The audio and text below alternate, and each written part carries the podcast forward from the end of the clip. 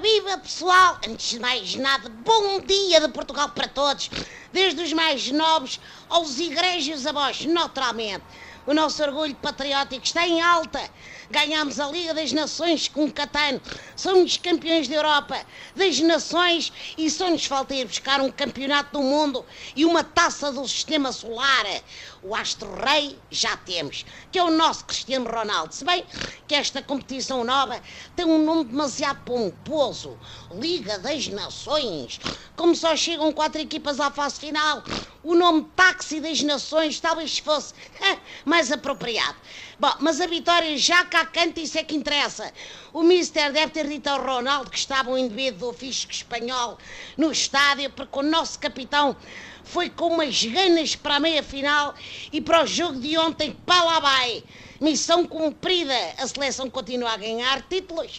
Parabéns Portugal, parabéns seleção, parabéns Mister Fernando Santos, que continua a ganhar as competições, a fazer aquela cara de que lhe mataram o cão. Ficou assim arrumada a Primeira Liga das Nações. Diz que o troféu é made in Portugal, ou seja, é produto nacional, como aqui o vosso José Manuel, de resto, o pastel de nata ou o recorde da dívida pública. Foi uma giga-joga bem inventada, pá. Isto só haver grandes competições de seleções a cada dois anos era um grande prejuízo.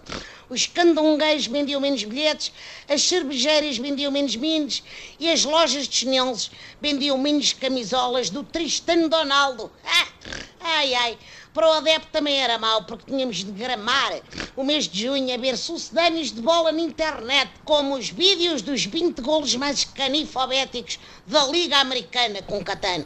Agora os futebolistas vão de bacanços para a Caparica e para Esposende. Os meus votos de bom descanso e boas tatuagens. Pessoal, grande abraço!